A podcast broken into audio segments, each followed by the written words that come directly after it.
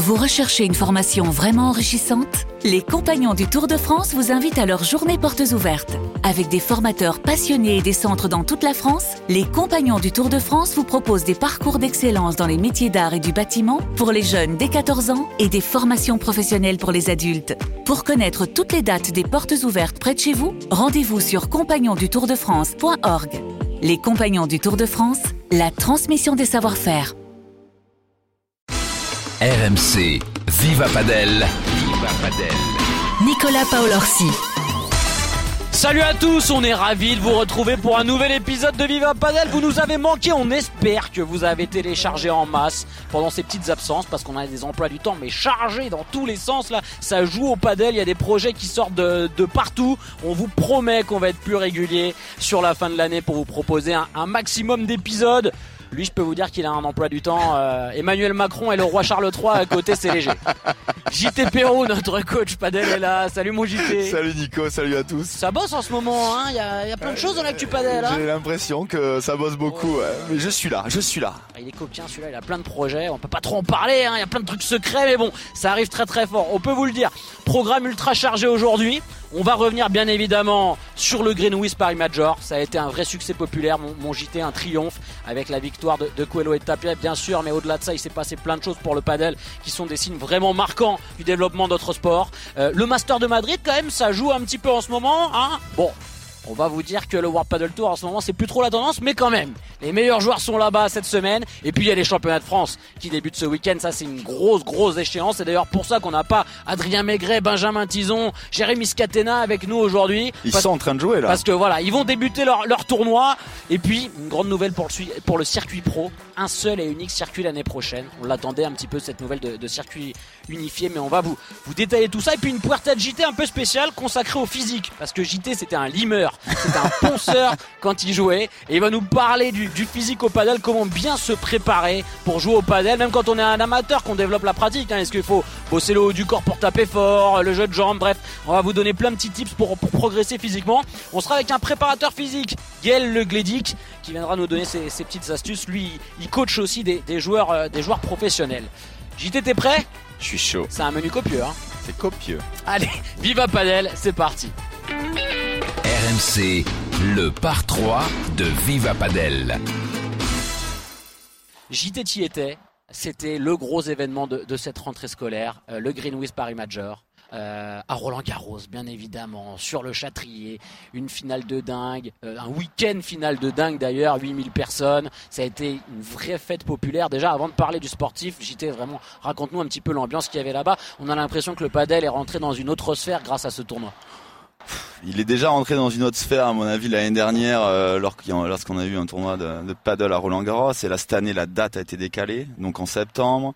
Euh, les vacanciers parisiens étaient présents. Donc forcément, en début de semaine, il n'y a pas eu trop de monde. Si on a eu connu déjà, premièrement, un week-end de qualification énorme. Ouais. Je crois qu'il y avait plus de 3000 personnes pour supporter les Français sur le Châtrier.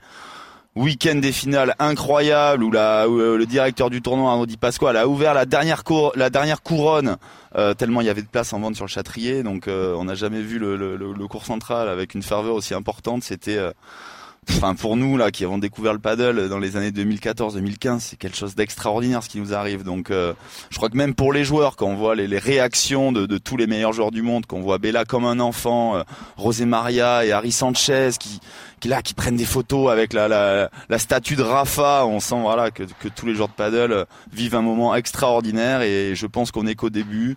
Euh, le paddle va rentrer dans une nouvelle ère, il est en train d'y rentrer et bah, ça va faire boule de neige, ça va être exponentiel. On est au tout départ, j'en suis persuadé. Il y a eu, il y a eu des ambiances de dingue. Moi, je pense à ce match d'Adri Maigret et de Jérôme Inzerio en tout début de semaine. Ils étaient même pas sur le central. Ils étaient sur le cours numéro 2. Et ça faisait vraiment ambiance euh, Roland Garros, tennis, début de tournoi, quoi. Quand tu vas avoir joué des Français sur un cours annexe. Et ça, c'est dingue parce que ça veut dire que le public répond présent, qu'il n'y a pas que les gens qui jouent au padel sur Paris, qui viennent voir les gros matchs. Ça veut dire que la masse un peu s'intéresse à ce sport-là, JT. Il y a une véritable ferveur, on, le- on on le sent, on le ressent dans les clubs où comment euh, les joueurs qui commencent à s'intéresser au paddle suivent nos meilleurs joueurs français, suivent les meilleurs joueurs du monde. Adri et Inze ont fait une performance incroyable. Je suis tellement Horrible. deg euh, pour Ouais, mon faut que Adri. tu nous racontes un peu le scénario du match, euh, JT, mais ils perdent 7-6 au troisième. J'ai suivi ça un peu en pointillé. Forcément, j'ai eu Adri et Jérôme après au téléphone. Euh, Adri me dit voilà, il joue, deux mecs top 100 mondial, euh, euh, Riviera, Mercadal, des joueurs super forts. Alors, on va dire ouais, il y a pas de Français au deuxième tour, mais euh, mais mais mais il y a quelques années, c'était impensable de les accrocher ces joueurs-là. Donc le paddle français a vraiment évolué, c'est ça qu'il faut retenir. Adri fait un début match un peu poussif de ce qu'il me dit, un peu pris par l'événement, par la pression. Ils sont menés 6-4, 5-2, il y a un break et là il y a un truc qui se passe quoi. Euh, psychologiquement, ce qu'il me raconte, c'est voilà, il se dit qu'est-ce que je suis en train de faire? Je suis en train de passer à côté de mon match, c'est mon moment, c'est Roland. Ils remettent un peu les bouchées doubles, ils jouent un peu point par point et là le match s'inverse. Et là ça part dans une dans une scénario un peu incroyable. Ils gagnent le deuxième set, ils ont balle de match au troisième, le public c'est la folie. Et euh, ils perdent malheureusement 7-6 au troisième set avec euh, Jérôme percute crampe, mal au tendon d'Achille. Euh, rôti, rôti complet. Rôti, un peu blessé, mais mais mais voilà, je le tire aussi un coup de chapeau. On en parle, on en parle pas souvent de Jérôme euh, Inzerio, mais mais ces moments-là, il les gère tellement à la perfection. Il a un peu voilà cette grinta de joueurs pro euh, qui gère les événements comme ça. Je l'avais vu moi en équipe de France. Il arrive à faire basculer le match, à, à revenir faire, à revenir, à tenir Adri et tous deux, ils créent une osmose. Ils, ils basculent le match, ils sont à un point, un chouïa, ils ont balle de, balle de match à 5-3 à service pour les Espagnols. Ils servent pour le match, ils passent un peu à côté de ce jeu-là et là le match s'inverse, ils perdent 6 au troisième ultra cruel. Avec un Jérôme Inzerio c'est vrai qui a porté Adri pour. Euh, on, on l'invitera euh, Jérôme dans, dans le podcast parce qu'en plus il fait partie de ce profil de, de, joueur pro qui, lui, ça a été un très bon joueur de tennis, euh, Jérôme. Donc voilà comment il a réussi à, à, switcher un peu de la casquette de tennisman à joueur de padel. Ça sera super intéressant. C'est vrai que ça a été une des grosses émotions de ces débuts de semaine, ce match. Malheureusement, JT, si on fait un peu les difficiles, tu le disais, c'est vrai que le padel français progresse, mais en termes de résultats, voilà, notre Ben Tison qui passe pas le premier tour avec Victor Mena, ça perd en 3. Euh, Thomas Legge, pareil tous les matchs sont serrés en fait pour les, les Français, mais, mais ça passe pas. Et on attend maintenant une petite perf. On devient de plus en plus gourmand avec notre padel français parce qu'on sent que nos, nos joueurs en sélection avec l'équipe de France sont capables de battre les meilleurs pairs du monde. Alors, mis les Espagnols, les Argentins, mais les Portugais, on les accroche, les Brésiliens, on les accroche. Et on attend maintenant que ça, que ça se retranscrive dans, dans ces tournois un peu de, de premier ordre. on, on, on, adorerait. Euh, je suis gourmand. Hein. mais, ah gourmand. oui, mais j'ai toujours été gourmand. Un peu trop gourmand, un peu trop. J'ai pris un peu de poids en plus ces derniers temps. On adorait avoir un Ben Tison en quart, en demi-finale du Major à Paris. Je pense que pour le moment, c'est encore un peu dur. Non, mais deuxième tour, je te, je te dis pas quart oui, oui, ben, ouais, Ben, il est passé. Euh, ce match-là, je pense que ça lui trotte dans la tête parce que il perd contre deux joueurs vraiment à sa portée. Euh, Raoul Marcos et son partenaire avec Victor Mena. On, voilà, Ben un petit peu blessé au poignet, euh, joue un peu sous infiltration, pas sûr d'être au championnat de France ils ont eu plein d'opportunités dans ce match-là, c'est pas passé, mais euh, mais voilà, moi je garde quand même à l'esprit que voilà, il y a quelques années, battre ces mecs-là, les accrocher, pouvoir jouer contre eux, c'était impensable. Il, y a, il, y a, plein de joueurs dans le paddle. L'ancienne génération du paddle français disait mais non c'est impossible, ils sont trop forts. Et eux, à force de courage, de bonne volonté, sont partis en Espagne. Benjamin Tison, il fait partie des 70 meilleurs joueurs du monde, quoi. C'est sûr. Voilà. Donc de toute manière, euh, on l'aura, on, l'aura Ben, hein, bien sûr, dans les prochains épisodes de, de, de Viva Padel. Adri aussi. Ils vont nous raconter comment ils ont vécu cet événement à Roland. Et puis on parlera aussi du, du début de saison des, des Français parce que c'est vrai qu'il y a quand même matière à, à débat. Euh, autant euh, quand on tombe contre des, des joueurs du top 20, top 40, on sait que c'est très difficile, mais c'est vrai que sur des joueurs du top 100, on peut avoir un petit espoir, surtout quand on est Ben Tison. Il a une saison difficile, on le sait, hein, il nous en parle beaucoup, mais des pépins physiques. Donc euh, voilà, c'est pas facile pour lui par rapport à, l'année dernière. On reviendra sur, sur tout ça. Euh, la finalité, c'est quand même la victoire des numéros 1, une nouvelle fois incontestée. Coelho Tapia, finale de dingue hein, contre Paquito et Chingoto, qu'on franchement retourner le public français dans leur poche c'est incroyable. Paquito showman ça match tellement bien avec la France. Chingoto aussi. On aime bien ça en France tu sais. Le petit un peu qui vient qui vient défier David contre c'est David contre Goliath. Bon ils ont perdu mais c'était quand même fou euh, cette fin de tournoi Fin de tournoi de dingue. Euh, ben voilà, Coelho Tapia, je crois qu'ils assoivent un peu leur place de numéro mondial. C'est les numéros mondiaux incontestés depuis le début de l'année. Euh, Shingoto et Paquito font encore finale de Grand Chelem. Euh, je pense qu'aussi pour ces joueurs-là, voilà, les Grands Chelem vont être vraiment être des, des, des, tournois qui vont marquer vraiment sur leur calendrier. Et euh, ça va être comme le tennis, ça va être représenté vraiment. Ces quatre tournois du Grand Chelem vont être vraiment importants pour eux. Toujours les mêmes finales. Shingoto Navarro qui arrive en finale tranquillement. Coelho Tapia qui sont fait peur aussi au premier tour. 7-5 au troisième. Mais bon voilà, ils sont toujours là. Ils toujours. Et euh, bon, avec Colo Tapia en finale, incroyable. Hein. Franchement, ces deux joueurs impressionnants, hein, Nico. Hein. voilà, il met patte. Je, on va voir, on va voir jusqu'à quand ça va durer, mais je pense que c'est parti pour durer. Mais ça devient même un peu euh, lassant. Non, non, non, non, non. Non, moi, mais- moi, j'adore les voir gagner. donc, euh, tu vois, Mais toi franchement. t'aimes bien les euh, gagnants. génial. moi je suis voilà, moi je veux voir mon petit Chingoto là, 1m65, Écoute, 70. c'est la finale, premier set incroyable, un peu comme à Rome. Il y a un peu un changement de tactique en fin de premier set où il commence à un peu lober, Chi- euh, un loper Bakito et Colo qui vient s'interposer. Ils gagnent le premier set et je sens qu'ils ont un peu abandonné. On avait Ouais. une vidéo avec Gabi Reka et Shingoto qui se prennent un peu la tête sur le terrain. l'entraîneur hein, Gabi L'entraîneur de de Chingoto et Paquito qui invective un peu Chingoto en lui disant allez vas-y. euh, Ah bah, je crois qu'il lui dit même euh, pose tes euh, voilà, voilà. tes, euh, tes je sais baloches pas, sur la table, et un voilà. petit peu comme ça. Et Shingoto le prend un peu mal. Paquito sent qu'ils peuvent pas gagner. Un petit aveu de voilà de faiblesse quoi. Et Paquito laisse passer un peu le second. Ça fait 6-1. Coelho Tapia propose un paddle tellement révolutionnaire, tellement fou que ça en devient très compliqué de pouvoir les battre. JT, est-ce que toi, quand tu étais là-bas, quand même, et après on, on partira sur une autre thématique, mais euh, tu pu voir chez les joueurs vraiment ce côté magique de jouer à Roland On en a parlé déjà l'année dernière, mais tout ce qui se passe autour, euh, jouer sur le châtrier quand on est Bella, quand on est même les meilleurs joueurs de, de padel du monde, c'est quand même ultra spécial. Alors, je vais te raconter un truc. J'arrive donc le jeudi. Donc le jeudi, c'est le jour des, euh, huitièmes de finale. Et donc, euh, je commence à arriver dans le stade Roland. Et c'est le matin, il n'y a pas de match. Et là, donc, je traverse un peu les coursives. Je rentre dans les coulisses. Et là, je, on ouvre les portes. Et là, je rentre dans le châtrier. Et là, tu vois ce terrain de paddle là. Franchement, ça m'a fait des frissons. Ça m'a fait des frissons parce que je m'imagine, si tu veux, voilà, tout, tout- toute l'histoire qu'il y a eu sur ce terrain-là, quoi. Euh, C'est Yannick Noah en 83, c'est la, la décima de Raphaël Nadal. Enfin, je veux dire, c'est c'est un moment incroyable, Roland Garros. Et là, de voir un terrain de paddle et je voyais les joueurs s'échauffer au départ, bah moi, ça m'a foutu des frissons. Euh, tous les joueurs, ça leur fout des frissons. Je pense que deux ans en arrière, ça aurait été impensable de Bah s'imaginer qu'il y a un tournoi à Roland Garros. Donc bravo à la fédération, bravo au paddle, bravo au premier paddle, bravo à tout le monde. Je sais pas qui remercier. Emmanuel Macron, euh, Adrien Maigret, Benjamin Tizot, mais peut-être un peu loin.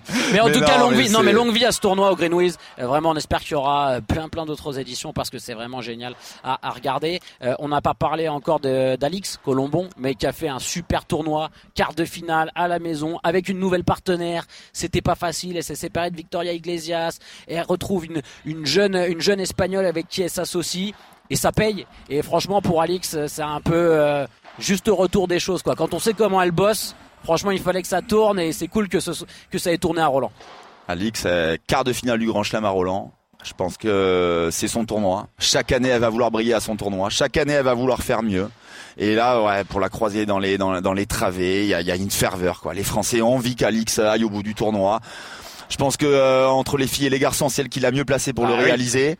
Elle fait un super tournoi en huitième de finale, en quart de finale. Elle gagne en 2-7 et là, elle pousse le public. Elle arrive en quart de finale où elle joue euh, euh, Arroyo et, et Salazar, Mm. donc euh, une, une top paire.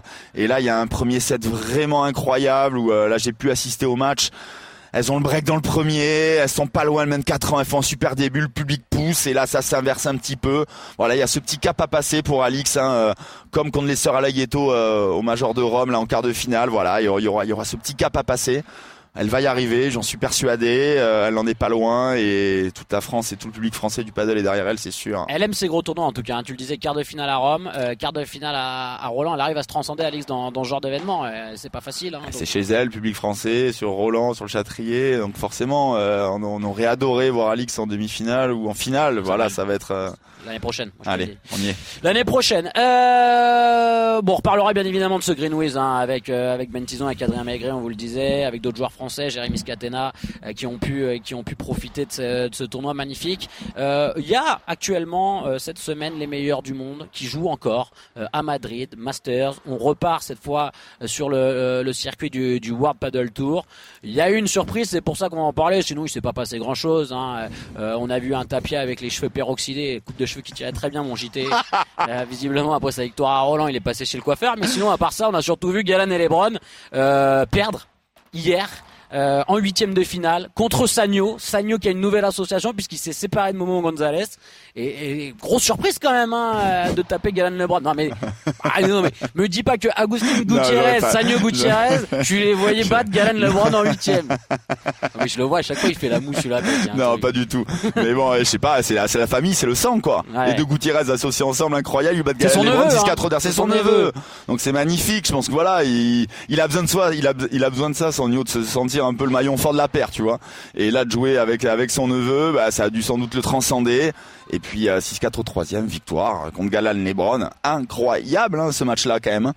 Galan Lebron dans le dur, hein, mon Nico. Hein. Ouais. Euh, toi qui les adores. Alors, euh, Ah, moi j'adore Galan moi. Moi j'adore Idéal, il PG, est- j'adore Galan mais ils sont dans le dur, ouais, ils sont dans le dur. Juan Lebron qui a du mal à retrouver son, son niveau de jeu, euh, les conditions, euh, voilà, qui lui plaisent pas trop. Ça sort moins qu'avant, il est moins Ouais. percutant, euh, il fait moins mal avec son smash. euh, Les joueurs en face de lui rentrent beaucoup sur lui par le haut.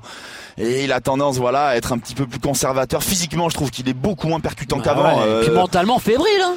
Bah, quand l'un va pas, l'autre va pas. On en parlera avec Gaël, Ouais. mais je veux dire, euh, voilà, euh, physiquement, on le sent moins percutant. euh, les autres progressent et euh, voilà, il rentre beaucoup sur lui. euh, L'alchimie se fait moins et bon, il reste, il reste quand même sur une victoire au Opel Tour de Finlande. Ça, Oui. ça leur a fait du bien. Voilà, une défaite euh, en demi au, au Major de Paris et là, voilà, une, une défaite en Ah, mais ils sont moins de réguliers, finale, ils sont ouais, moins réguliers. moins réguliers. Alors c'est sûr qu'il y a énormément de tournois, donc tu te dis que tu peux avoir un accident, mais ça fait quand même quelques accidents et c'est pas anodin.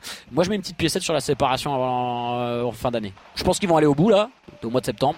Je mets une petite piécette. au mois de décembre, moi. Au mois de décembre, pardon. Et après, tu Euh, penses qu'ils vont se séparer Ouais.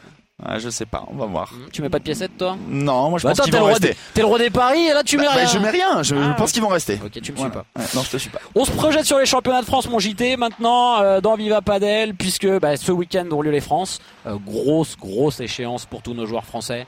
Euh, on le sait, c'est un des objectifs à chaque début de saison.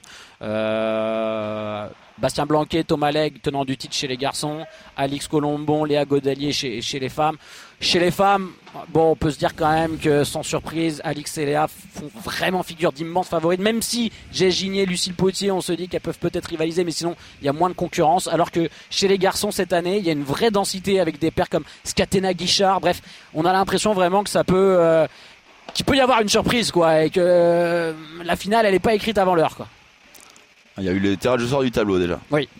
Donc, Alors, euh, donne-nous ce tableau. On a, on a, on a les deux premières têtes de série qui sont euh, Scatena, Jérémy Scatena et Dylan Guichard qui sont en bas du tableau et en haut du tableau les tenants du titre Bastien Blanquet et Thomas Legge. Mm. La troisième paire qui à mon avis et j'ai envie de te dire sur le, moi je les place sur le papier en tant que tête de série numéro 2 Benjamin Tison et Adrien Minguet se retrouvent dans la partie haute du tableau Mm. donc avec Bastien Blanquet et Thomas Legge. Potentiellement en demi-finale. En demi-finale, exactement. Euh, à moi, je pense que c'est- c'est une de ces deux paires-là euh, qui vont gagner le titre de champion de France. Je pense que euh, la finale, elle va avoir lieu euh, samedi après-midi entre Adrien Maigret, Benjamin Tison, Bastien Blanquet et Thomas Legge. Hors blessure, s'ils ont vraiment un état de forme, je pense que c'est ce match-là qui va déterminer notre paire championne de France. Je les vois clairement au-dessus dans des conditions qui vont avantager les l'un et l'autre. Ça va être un match hyper tendu. Bastien, chez lui, à Toulouse, en France, il est impressionnant. Il est Très très très fort. Benjamin et Adrien se connaissent par cœur, ils ont un jeu hyper percutant, le toit est plutôt bas, les balles sont plutôt vives, donc ça va y avoir une confrontation qui est incroyable.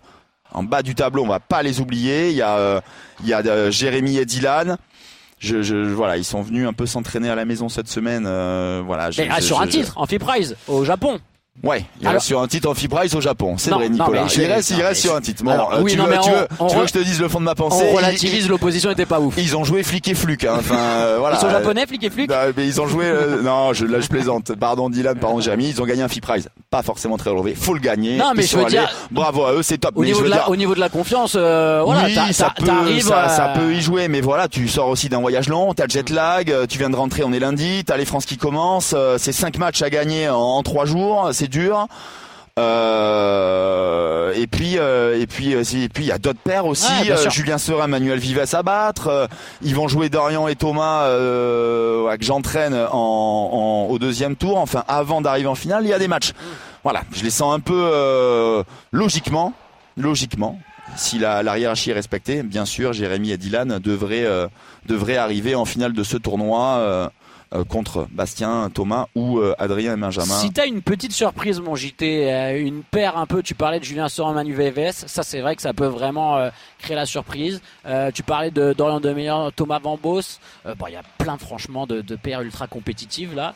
Euh, mais si t'avais une ou deux paires qui peuvent venir troubler l'ordre établi, on pense pas beaucoup à, à Nico Trancard et Loïc Leponce, mais Ouais. qui sont là à chaque fois, qui sont finalistes. Non, mais, hein, si tu veux, le, le, le paddle est devenu hyper équilibré. Donc les matchs se jouent à pas grand chose. Le niveau français a énormément augmenté. Donc un peu tout le monde peut battre tout le monde. Chaque match est hyper accroché. Si les têtes de série elles sont pas vraiment au taquet sur tout le match, elles peuvent se faire croquer. Ça c'est une certitude. Donc je suis persuadé qu'il va y avoir des surprises. La paire qui aurait pu vraiment faire pencher la balance et qui est absente, il faut le rappeler, euh, Nico, bah, c'est Jérôme Inzerio et Max Moreau. ouais. Voilà, euh, c'était clairement la paire numéro 4 de ce tournoi. Donc en leur absence, voilà, une partie de tableau est un peu moins importante que l'autre. Euh, Julien Seret et Emmanuel Luvez jouent extrêmement bien, progressent, sont hyper complémentaires. On fait un match à Roland incroyable devant 3000 personnes le dimanche, donc euh, voilà, ils vont surfer un peu là-dessus. Euh, ça peut être les épouvantails de ce tournoi dans la partie basse du tableau. Euh, je vais pas parler des, des petits jeunes que j'entraîne, Dorian et Thomas, qui traversent une période un peu difficile, mais eux aussi, voilà, sont capables de bien jouer sur un tournoi. Et puis il y a plein d'autres paires, quoi. Voilà, donc ça promet, ça promet des matchs très denses, très disputés. Euh, faut que je donne ma- mon, faut que je donne mon vainqueur là du Bien tournoi. là. évidemment, JT. Bien évidemment. Attention, le pronostic de Jean-Thomas Perrault, c'est maintenant. Ah putain, il va m'en vouloir si je dis ça. Putain, c'est trop dur. Il y a trop d'affect. Euh, t'es en train de mouiller, là. Je suis en train de mouiller. euh, pronostic de mon tournoi. hein. Je vais dire Bastien Blanquet et Thomas Legge. D'accord. Bah, je crois que l'année dernière, tu avais aussi pronostiqué euh, Thomas et Bastien de mémoire. Ça me dit quelque chose. Euh, chez les femmes, est-ce qu'on voit vraiment une paire euh, Lucille, Jess Bon, alors, Ginier, Lucille- venir un peu per- enfin, casser l'hégémonie de d'Alix et Léa Je pense que c'est la finale annoncée avant l'heure. Mhm. Euh, t'as une partie basse du tableau qui est assez euh, qui est assez dense aussi. T'as euh, Carla Touli, Charlotte Soudrier Ouais. qui jouent super bien. Quand une wildcard. Ouais, ouais. qui ont qui ont une wildcard, qui n'ont pas pu participer aux régionaux, qui se retrouvent dans la partie Alix et Léa. Mm. Je pense que là pour pour l'instant encore la marche est trop haute. Alix et Léa vraiment domine le, le, le paddle féminin de la tête et des épaules. Après c'est dur pour elle aussi parce Ouais. que euh, chaque tournoi, chaque championnat de France, faut assumer le statut. Bon, elle l'assume. Euh, L'année dernière, il y avait une demi incroyable contre Jess et Lucille où Alix et Léa s'en était sorti en 3-7. C'est la première fois que les Alix et Léa avaient perdu un set sur le circuit français. Je pense que c'est la finale annoncée avant l'heure. Euh, Là, sans mouiller, je pense qu'elles vont, euh, elles vont gagner ce championnat de France et sans perdre un set, Nicolas. C'est bien, j'aime bien quand t'es comme ça, plein Voilà. d'assurance, mon JT, ça c'est beau, ça. Euh, on va terminer ce, ce part 3 de Viva Padel avec euh, une actu qui est tombée il y a, il y a- il y a quelques semaines, mais on en, a beaucoup parlé. Ces circuits différents qu'il y avait euh, au niveau du, euh, du padel professionnel, qui, ça rendait pas le padel illisible, mais c'était difficile pour le grand public de s'identifier. Tournoi du World Padel Tour, tournoi premier padel, A1 Padel, voilà. Ça y est, mon JT, on va avoir un circuit unifié en 2024. Donne-nous la configuration de ce circuit, comment ça va se passer, le nombre de tournois, euh, voilà quoi. On veut savoir s'il y aura des tournois en France, peut-être, je ne sais pas. Dis-nous plein de choses. Alors, par où commencer? Euh, Le premier paddle a racheté le circuit privé du World Paddle Tour. Mm.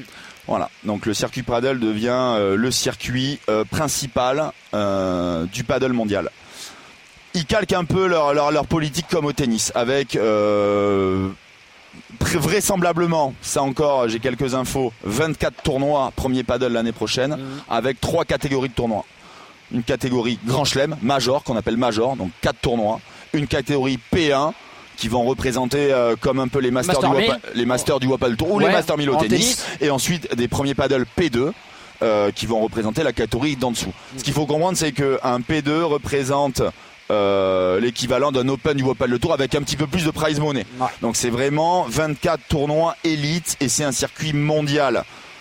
J'ai cru comprendre qu'il allait avoir beaucoup de moins de tournois en Espagne. Il y allait avoir un peu des tournées un peu américaines, sud-américaines, des tournées au Moyen-Orient, une tournée européenne où les joueurs vont s'enchaîner les semaines sur les continents. Euh, et euh, 24 tournois l'année prochaine qui va qui rapporte un nombre de points, les majors rapportent plus de points, les sûr. P1 plus de points, les P2 Dans plus les de majors, il y aura bien évidemment Roland, Rome, voilà, on va Les garder, majors, on euh, imagine, les euh, majors, euh, tu as Acapulco, Monterrey Voilà. au Mexique, là où est né le paddle. Tu as le Qatar, tu as Rome au Foro Italico et le Grand Chelem de Paris. Voilà. Ensuite, les P1, les P2, pas encore d'informations sur le calendrier. Euh, ça va, ça va tomber incessamment sous peu. Et, euh, et ça nous promet, euh, je pense, pour tous les amateurs de paddle déjà, va y avoir une vraie visibilité. Mm. Pour les joueurs, ben, va y avoir vraiment des conditions qui vont être extraordinaires. Il y aura moins de tournois, l'intégrité physique du joueur va être préservée, on aura vraiment un vrai circuit. Et puis le prize money, mon JT, c'est pas le. De ce qu'on nous dit, des infos qu'on peut avoir, ce sera quand même pas le même prize money. Prize money de dingue, euh, conditions de dingue, euh, médias de dingue, euh, voilà. Vraiment, euh, là je pense qu'on rentre dans la nouvelle ère du paddle. et euh, C'est le virage à pas louper, quoi. C'est le virage à pas louper, exactement. Petit hic, euh, j'aurais adoré moi, qu'il y ait une entente pour ce sport. hein. Là, je, je raisonne vraiment pour ce sport, que tous les circuits Mm. soient unifiés, que Ouais. l'A1 Paddle aussi, que les joueurs de l'A1 Paddle, ben rejoignent aussi le premier paddle. Ça, c'est des, euh, c'est des sujets politiques, des sujets euh, que je l'A1 maîtrise moins. L'A1 va être complètement étouffé par ce Ouais, mais hein. la Yuan, voilà, ils font, euh, ils ont signé un contrat avec les Yankees aux États-Unis, tu Ouais. vois. Ils vont rester quand même aussi un circuit avec euh, leurs joueurs. euh, ça va être le circuit secondaire, mais euh, mais moi je pense que pour le bien de ce sport-là, il doit y avoir vraiment un seul circuit médiatisé avec tous les meilleurs joueurs de paddle. Et euh, bon, voilà, c'est déjà, c'est déjà une super marche. On verra euh, dans les années à venir si euh, si la Yuan rejoint le premier paddle. Je l'espère en tout cas. Certains joueurs comme Roy Lebron se sont, euh, ont parlé là-dessus Ouais. sur ce sujet-là, tu vois. Euh, moi, je parle du bien du paddle. Voilà, il faut euh, mettre de côté les égaux, faut mettre de côté euh, euh, les enjeux politiques, euh, les enjeux financiers. Et euh, pour faire grandir ce sport tous ensemble et, euh, et moi je suis très heureux Ça va être génial. Euh, Et puis en termes de, en termes de visibilité, c'est-à-dire que si vous écoutez cours numéro 1 là et que pour la première fois vous êtes fan de tennis, vous avez switché sur Viva Padel, en gros ce qui va se passer l'année prochaine, ça va être un peu un, un, un délire euh, circuit de tennis où on aura les grands chelems, euh, les Master 1000 comme disait JT et ces fameux P2 qu'on peut assimiler à des ATP 500. Oui. Voilà, ça sera, ça sera un petit peu ça le, le, le, le délire et surtout, circuit. euh, surtout, voilà, Nico, c'est que le premier paddle, tu vois, c'est associé avec la fédération internationale de paddle. Donc, tu as aussi ce circuit-là qui va être secondaire. Les FIP Platinum, les FIP Gold, les FIP Star, les FIP Prize. Pour les joueurs, ça va être vraiment, voilà, va y avoir une évolution. On va gagner des FIP Prize, on va passer en FIP Star, puis en FIP Gold pour aller jouer Roland Garros. Enfin, Ouais. voilà, c'est vraiment. passer en P2 pour rentrer dans les tableaux. Exactement, voilà. Donc ce crée- circuit, ce circuit secondaire va rester là. Ça sera peut-être des challengers. Eh, comme Et nous, au il y aura tennis, beaucoup- voilà, des aura- challengers et des futurs de, tennis dans le monde entier. Tous les joueurs vont pouvoir euh, jouer leur tournoi. Moi, je trouve que c'est euh, c'est extraordinaire. C'est ce qu'il fallait. euh, pour le paddle, voilà, ça fait deux ans que c'est compliqué. Premier paddle est arrivé, les joueurs font au paddle tour, certains tournois sont un peu laissés de côté, les joueurs ont des, ont des années, on tiennent leur contrat, euh, sont, sont sous contrat avec le Wapal Tour jusqu'à la fin de l'année. Derrière, voilà, ils ont vraiment euh, besoin d'oxygène, de souffler. Ils, ont, ils vont avoir un circuit pour eux, avec l'association des joueurs, fait pour eux, fait par eux. Et, euh, et je suis très heureux euh, pour le paddle et pour le développement de ce sport. Ça va être quelque chose d'extraordinaire qui va arriver. Ah, il me fout les poils ce JT. Non, mais ça va être. euh, c'est moi. Enfin, nous, on a tenté tout ça et puis voilà, ça va être retransmis sur Canal Plus, Ah toutes oui, les étapes, même- même pour les diffusions. Et puis on, voilà, les joueurs va y avoir euh, dans l'année vraiment quatre grands chelems vraiment importants, des tournois de préparation. Mm. Euh, pour être numéro un mondial, il va falloir participer à toutes les étapes. Et puis moi, ce que j'aime bien, c'est que voilà, il y a aussi cette association des joueurs et que c'est pas un circuit fermé, c'est Ouais. pas un circuit privé. Premier paddle n'oblige pas les joueurs contractuellement à jouer leur tournoi. Mm. C'est-à-dire que t'as pas envie de jouer, ben tu viens pas jouer. Mais bon, si tu viens pas jouer, t'es pas numéro un Ouais, mondial ça, à la perds fin des de l'année. places. Tu perds des places, tu vois. Alors que le Opel Tour contractuellement, il pouvait faire que ça. Mm. Donc euh, voilà, moi j'aime bien la, la- la philosophie qui est mise en place, euh, même si on entend un peu sur les réseaux, voilà, c'est encore le Qatar qui a racheté le, le truc, le Ouais, machin. ça, il y aura toujours des détracteurs. sans doute, mais des, qui est détracteur, c'est bien parce que ça prouve que le paddle, euh, le paddle évolue. Mais moi je dis euh, merci au Qatar, voilà. hein, euh, merci à QSI euh, d'avoir paillé sur ce sport-là. Et euh, On va titrer ça là en, euh, sur le podcast là. Titre du podcast euh, Jean-Thomas Perrault de point merci le Qatar. Mon JT, on a bien débriefé un petit peu tout ce qui s'est passé ces dernières semaines. C'est l'heure de la Puerta de JT consacrée au physique dans le padel. C'est parti. RMC, Viva Padel, la Puerta de JT. Et pour cette Puerta de JT, vu que t'es une machine physique, mais quand même que quand t'étais joueur et en tant que coach, tu t'aides avec des préparateurs physiques, bien évidemment. Tu, tu Bien t'es staffé, comme on dit. je, je suis Gaël jusqu'au Le- jusqu'au bout des ongles. Gaël Le Glédic est avec nous, il est prépa physique. Salut Gaël Salut, salut à vous Salut deux. mon Gaël. Alors Gaël qui est à Toulouse là hein, pour les pour les championnats de France. Eh Pour le oui. JT. Ça y est, il prépare Eh un oui. peu les joueurs parce que ça va commencer là donc. euh, Gaël qui suit euh, dans un super centre de réalisation à Bordeaux, qui s'occupe euh, de la préparation physique de euh, Dorian Demeyer, Thomas Van Bos que j'accompagne et de Benjamin Gruet. D'accord. Voilà. Boguel, avec toi, on va parler un petit peu des spécificités euh, pour euh, se préparer physiquement pour jouer au padel. Alors là, les gens qui nous écoutent et qui sont au niveau amateur, ils se disent non mais moi j'ai peut-être pas besoin d'être une machine de guerre physique pour jouer au padel. Et ça déjà, JT, on va pas dire que c'est une erreur, mais quand on commence même à jouer des P100, des P250, on se rend compte très rapidement que le physique, ça a une importance monstre, parce que les tournois sont longs déjà, que tout ce qui est vivacité et réactivité, c'est capital pour gagner des points. Il faut que tu nous parles de toutes ces données physiques dans ce sport. Il y a, quand les joueurs commencent à découvrir le paddle et qu'ils connaissent pas très bien ce sport, il y a les vitres, les échanges durent pas beaucoup, ils se disent ah, c'est pas très physique. C'est ce qui m'est arrivé à moi quand j'ai commencé à jouer au paddle pour la première fois. Je suis rentré sur une piste, j'étais très en mode euh, j'aime bien la muscu, la dépense physique, tu vois, la dépense Ouais. énergétique. J'ai joué pour la première fois avec mes bases tennis. Je suis sorti de l'heure de paddle, j'avais l'impression que j'avais pas fait de sport. Dès que tu commences à jouer, eh bien, les échanges durs et l'explosivité est hyper importante. Et puis même pour euh, nos auditeurs qui nous écoutent, il y a plein de blessures pour la prévention des blessures, le renforcement musculaire dans ce sport. On dit pas, mais euh, mais la raquette est pleine, euh, tendil- l'épicondylite, Eh euh, oui. un peu le coude, un peu la cheville. On voit plein de joueurs qui se blessent. C'est très important d'avoir euh, voilà une préparation physique dès qu'on fait un peu de compétition. C'est primordial. Bien sûr. Tous les joueurs maintenant professionnels passent plus de temps à la salle du muscu que sur une piste de paddle. Et ça, c'est super important, Gaël. Alors, on va parler des pros après et de ce que toi tu peux mettre en place avec avec euh, tes joueurs pros. Euh, mais pour un amateur, déjà, qu'est-ce que tu conseillerais à un amateur qui veut qui qui, qui veut bosser ou euh, qui veut juste s'entretenir euh, pour essayer d'améliorer un petit peu sa performance sur le terrain? J'imagine que le jeu de jambes, tout ce qui est pliométrie, c'est c'est capital au padel. Eh, J'ai envie de dire oui que c'est un, c'est un, c'est un domaine qui est très très intéressant et qui nécessite pas beaucoup de, de matériel, donc c'est facile à mettre en place hein, avec les échelles de rythme, des mini-haies, des plots. Après derrière, cette forme de travail, elle est quand même sollicitante.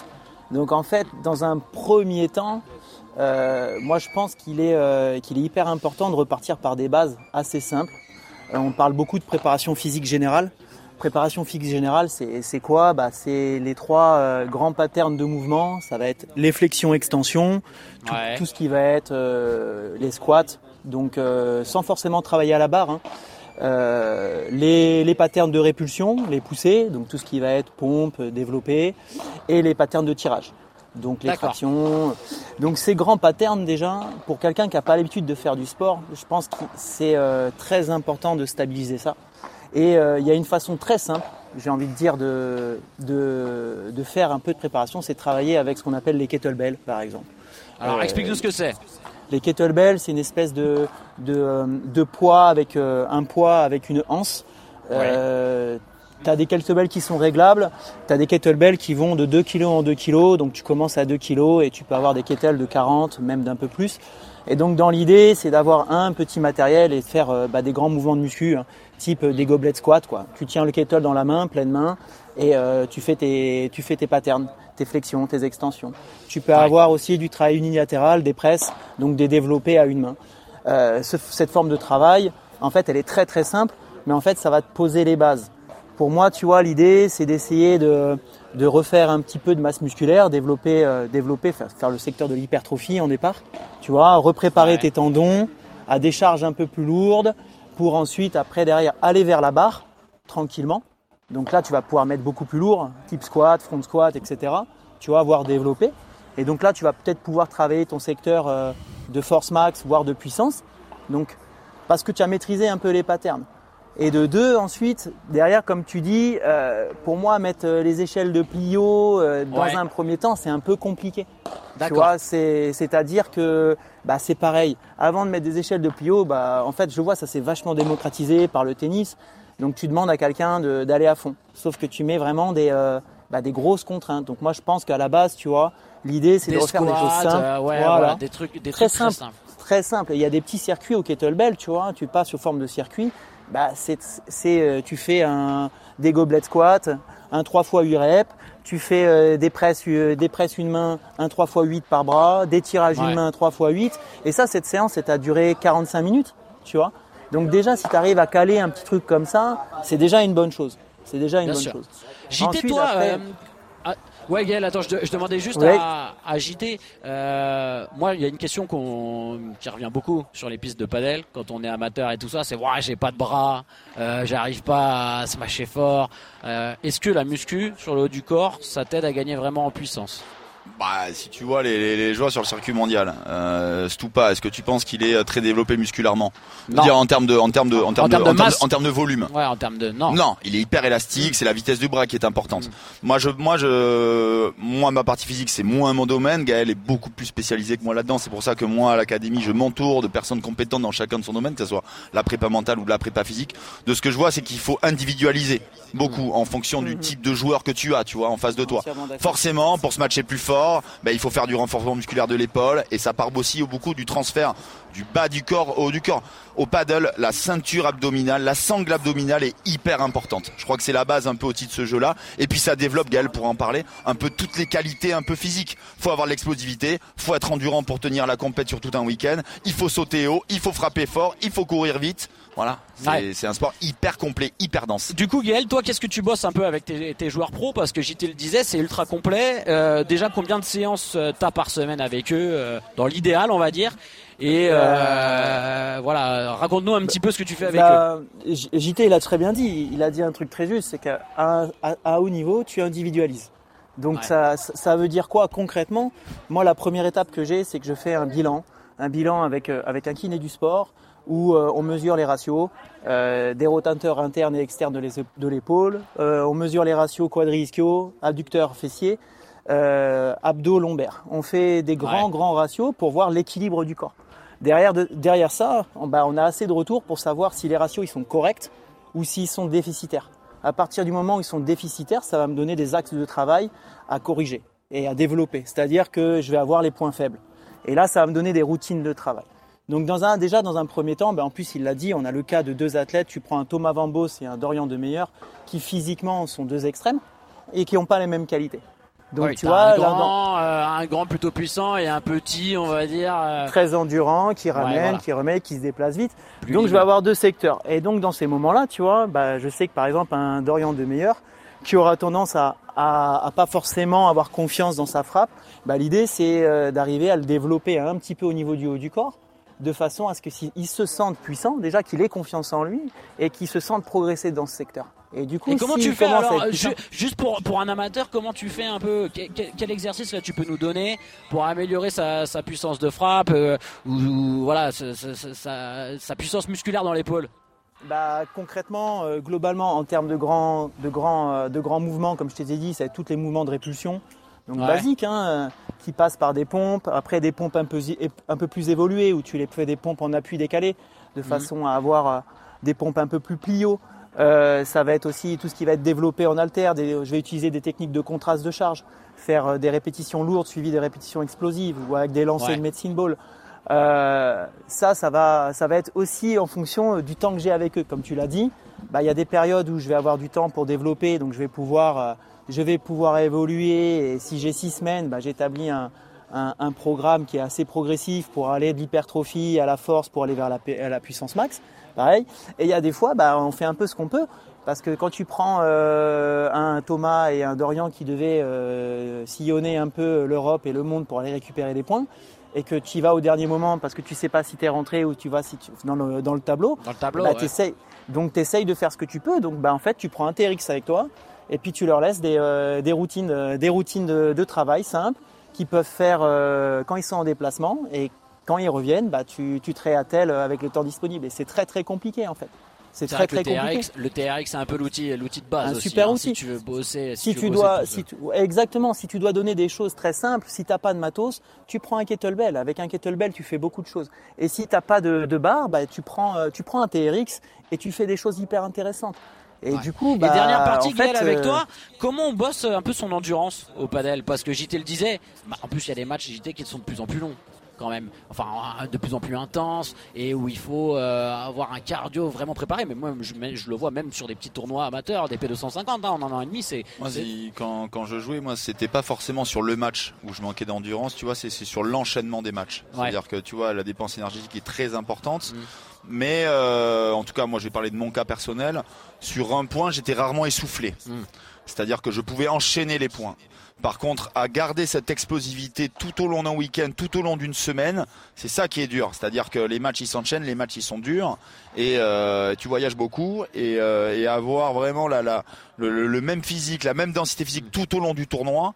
Moi, c'est là quand je parle d'endurance, parce que le terrain il fait 200 mètres carrés, on est 4 sur la piste, donc forcément le terrain à couvrir est moins important. Donc tu as beaucoup d'explosivité, de démarrage rapide et euh, tu peux aussi t'appuyer sur ton partenaire. Donc voilà, le, le...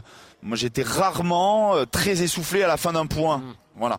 Mais par contre, de pouvoir enchaîner les matchs, c'est ça qui est dur au padel. Gaël, euh, c'est quoi? C'est beaucoup de fractionnés, toi, pour euh, travailler un peu tout ça? Euh, Qu'est-ce Bah, que tu mets en place? Comme le, comme le digité aussi, ça va dépendre du, du profil de ton joueur. Est-ce que c'est quelqu'un de très explosif?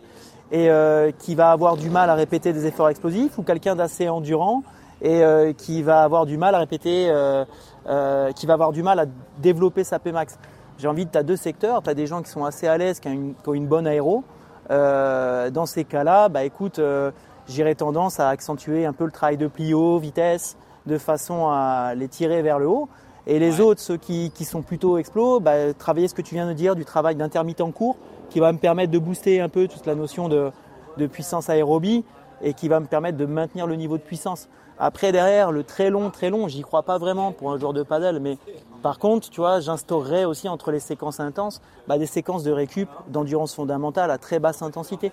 Ça peut être pas forcément de la course à pied classique dans l'axe, parce que t'es pas un sport dans l'axe, mais tu peux utiliser des ergots. Tu peux utiliser des ergots, euh, du rameur, du airbike, euh, de l'elliptique, et en fait, tu fais des petits circuits pour drainer, pour améliorer ça. Ça, c'est hyper important. Je pense que les gens disent, je manque de cardio, donc qu'est-ce que je fais? Je fais du fractionné. Oui, c'est bien, mais si tu t'entraînes déjà quatre fois à haute intensité, tu rajoutes une haute intensité, il te manque de la basse intensité pour pouvoir améliorer et stabiliser ton Ouais. VO2. Donc faut, en fait, faut, faut absolument mixer basse intensité et haute intensité, pas faire que- Exactement. Ok. comme dans les comme dans les entraînements en fait. Tu augmentes Ouais. ton niveau d'entraînement, mais si tu fais que des parties, des parties, des parties, et derrière tu travailles jamais techniquement quelque chose, ton point fort, ton point faible, bah en fait euh, tu progresseras pas dans ton jeu. Et physiquement en plus, tu es toujours dans la même dans la même sollicitation, donc euh, c'est assez euh, assez compliqué. Il faut trouver un bon un bon ratio et comme et encore une fois, tu as des gens qui sont capables de s'entraîner 20-25 heures la semaine et qui ont besoin de ça pour être performants, et t'en as d'autres qui ont plus de qualité et qui ont besoin d'un peu moins. Et ces gens-là, il faut pas les surentraîner en fait. Bien sûr. qu'ils sont bien sûr. efficaces. Ça, t'as raison à- sur la, sur la charge de boulot. Faut vraiment faire gaffe à, à pas en faire trop, euh, JT. Ouais, et ça, c'est c'est- important. Même sur des joueurs, parce que on voit que là maintenant, il y a plein de bons joueurs qui ont envie de se lancer dans des, dans des projets, euh, dans des projets padel et tout ça, et qui ont tendance pendant 6, 8, 10 mois à s'y filer comme jamais et à quadrupler, quintupler leur, leur charge de travail et du coup derrière il des petites blessures. Donc faut Ils faire attention à ça, Eh oui. Bien sûr. j'imagine. Bien sûr, bien sûr, bien sûr, bien sûr. C'est hyper important, voilà, de pas partir trop fort quand les joueurs euh, commencent à s'entraîner. Euh, moi, j'en ai, euh, j'en ai quelques-uns là qui viennent d'arriver, trois, quatre nouveaux joueurs. Voilà, on essaye vraiment de faire piano piano, qui est vraiment une évolution parce que quand euh, ton corps est pas habitué, euh, et puis on le voit au paddle, même sur le circuit professionnel, il y a énormément de blessures, quoi. Ouais. Donc euh, moi, ce que je dis, ce que je leur dis, c'est que la récupération fait aussi partie de l'entraînement. Mm. Ouais. Euh, ces phases-là de récupération sont hyper importantes. Euh, voilà, pour pouvoir euh, permettre au corps de se régénérer, et c'est souvent là, euh, Gaël pourra en parler mieux que moi, mais euh, c'est souvent dans ces périodes-là aussi que le corps se transforme, que le corps travaille. Lorsqu'on a bien bossé, voilà, qu'il y a une phase de récupération 24 heures, 48 heures, c'est pas ne rien faire, mais euh, mais voilà, euh, faire des adapter son corps par rapport à la charge de travail, c'est Ouais. primordial. Toi Gaël, dernière question, mais euh, sur tout ce qui est prévention des blessures. Euh, bon, on imagine que les tendons morflent à mort, euh, voilà, que l'épaule. Ah, ça vient de sonner. Ah, c'est la sonnerie, c'est la C'est la récré. sonnerie. Non, c'est pas la récré, faut changer de terrain. Allez, on quitte, on quitte la piste. Ça tourne. Euh, excuse, excuse-nous, Gaël. Ouais, pour les gens qui découvrent Viva Padel, hein, mais on enregistre euh, en direct de Big Padel à, à Bordeaux. Donc voilà, c'est pour ça que vous entendez des, des bruits de balles. Tout à l'heure, il pleuvait, il y avait peut-être un peu la pluie sur le toit, mais bon. Euh, on espère en tout cas que, que vous êtes dans l'ambiance Padel. Euh, ouais, je te disais, Gaël, au niveau de la prévention des blessures, toi, quelle pathologie tu rencontres le plus et euh, sur quoi tu fais, t'es vraiment vigilant, quoi, pour tes joueurs? L'épaule, pathologie Ouais. d'épaule. Euh, les smatchs répétés, les smatchs répétés à, à- à haute vitesse forcément, des grosses problématiques de tendinopathie d'épaule. Euh, donc souvent c'est lié aussi à un déficit un peu de stabilisateur des épaules. Donc euh, on travaille énormément la les, les rotateurs externes, le tirage, euh, tous les stabilisateurs. Ça c'est hyper important parce que le bon les smatchs répétés c'est un mouvement forcé de rotation interne. Donc c'est un excès de rotation interne souvent. Donc bah, je vais au contrepoint, je vais, au, euh, je vais faire l'inverse en fait, tu vois. Je prends le contre-pied on fait beaucoup de rotateurs externes. Donc ça passe par beaucoup de travail qui sont issus de la réhabilitation. Donc euh, ça c'est euh, c'est un peu l'expérience qu'on a travailler avec des kinés aussi. On a des petits tips. J'ai des j'ai des petites routines d'épaule que je mets en place, type Arlo, type lancer de balle lestée, des maintiens de kettlebell aussi, des, des, techniques de force endurance où tu dois rester mm la main en haut, la main à 90 avec un poids de façon à stabiliser un peu tout ça. Donc ça, c'est des grosses, grosses, ça c'est des routines que j'impose énormément. Et euh, au niveau de la hanche aussi, donc avec les déplacements, tu peux avoir des gros problèmes au niveau adducteur. Euh, ça, c'est des tendinopathies que tu vas retrouver beaucoup.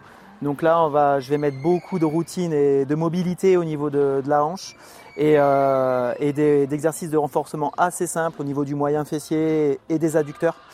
Euh, pour sensibiliser un peu euh, bah, les gens euh, au fait que bah, quand tu t'entraînes beaucoup et que ça commence à tirer, c'est déjà un peu tard. Donc dans l'idée, c'est de mettre en place ces routines assez fréquemment, tout le long de l'année, pour éviter justement les surcharges. Quoi. Et souvent, ça vient d'un déficit de force et d'un déficit de mobilité. Donc, c'est souvent les deux, tu vois. Manque de force, manque de mobilité. Bah, problème après derrière, tendineux qui surviennent et, il faut du temps pour le réparer. Mais si tu le prends. Bon, vous avez compris, les amis, en tout cas faut bosser. Faut bosser physiquement, faut, faut, se préparer. Non mais JT par oui Nico, il faut bosser physiquement. Mais eh ben oui, euh, mon garçon, tu es un peu en ouais, en grossi. Qu'est-ce qui se passe C'est la Coupe du monde du rugby. Je, sors de l'été, euh, voilà, on s'est laissé aller. Euh. mais là, je suis en mode sèche, ça y est. dernière question, mon JT. Est-ce que tu conseilles, à partir de quand tu conseilles à un joueur de padel, même sur du P100 P250, de se mettre au physique et, bah, et à partir du départ même pour la vie en général. Je crois que c'est important euh, la prévention des blessures, le truc, le machin. Euh, dès le départ, je pense qu'une activité physique, même le paddle ou autre, nécessite une préparation physique ou alors un entretien. Hmm. Voilà, je pense que c'est important. Un peu de un peu de un peu de renforcement musculaire. Excuse-moi, Nico. Euh, améliorer un peu sa souplesse et puis comme l'a dit Gaël je crois que c'est très important quoi. Voilà. Gaël merci beaucoup. Euh, c'était super intéressant. Merci, pour, euh, pour cette partie physique. Bon championnat de France avec avec tes joueurs. j'y vais direct là. ouais. Bon courage. JT c'est terminé pour cet épisode de Viva Padel extraordinaire c'est passé je, suis vraiment je suis pas mal quoi on va faire que à deux je pense maintenant non tu penses? Je sais pas tu crois que t'as écarté la concurrence aujourd'hui? J'ai l'impression écarté la concurrence celui-là. Euh, épisode de Viva Padel la semaine prochaine. Hein, bien évidemment, on débriefera les, les, championnats de France. On sera avec les, les, champions, les championnes de France. On verra qui sera disponible et on va essayer de revenir un max sur cette, euh, sur cette compétition. Vous n'oubliez pas, allez nous noter. C'est super important sur toutes les plateformes de téléchargement. Vous avez tous les épisodes de Viva Padel. Si vous euh, découvrez à peine le, podcast, il y a plein d'épisodes euh, très sympas. On vous présente la carrière des, joueurs français. On détaille un maximum de, résultats, tout ce qui se passe sur le, circuit pro. Il y a dans chaque podcast une petite rubrique tactique et technique, rien que pour vous les, débutants, si vous découvrez le, le padel. Mon JT, bye bye. Salut à la semaine prochaine et vive le padel. Ciao. RMC Viva Padel.